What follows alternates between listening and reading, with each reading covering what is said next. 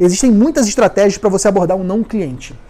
Mas a melhor estratégia para abordar um não cliente que funcionou para a gente é a estratégia do storytelling. Storytelling é a arte de você passar uma mensagem dentro de uma história.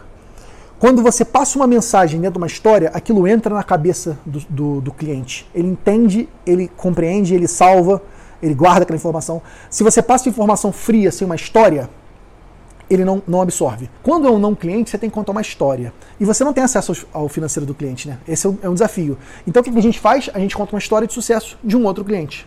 Então a gente conta uma história de sucesso de um cliente, como ele melhorou a gestão dele, como ele ficou um empresário mais sólido, mais tranquilo, mais confiável, com mais é, lucratividade quando ele teve controle financeiro.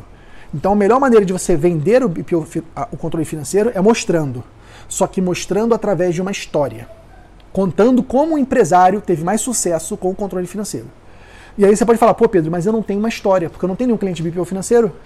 E eu te digo, meu querido, meu, minha querida, seja você sua primeira história, seu primeiro case de sucesso. O que eu ensino lá no PFCC é o seguinte: antes de você querer fazer BPO financeiro para o teu cliente, você tem que fazer BPO financeiro da tua empresa contábil.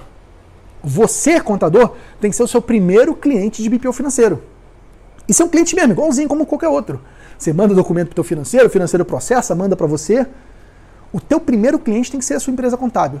Porque quando você faz isso com a sua empresa contábil, você aprende a executar o processo e você tem seu primeiro história de sucesso. Você é o case de sucesso. E quando você mostra, olha só como é que eu faço o financeiro da minha empresa. É assim.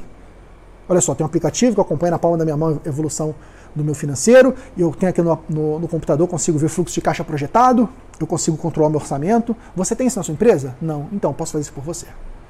Essa é uma das estratégias, existem muitas outras estratégias que estão lá no PFCC. São seis horas de curso, não dá para falar aqui.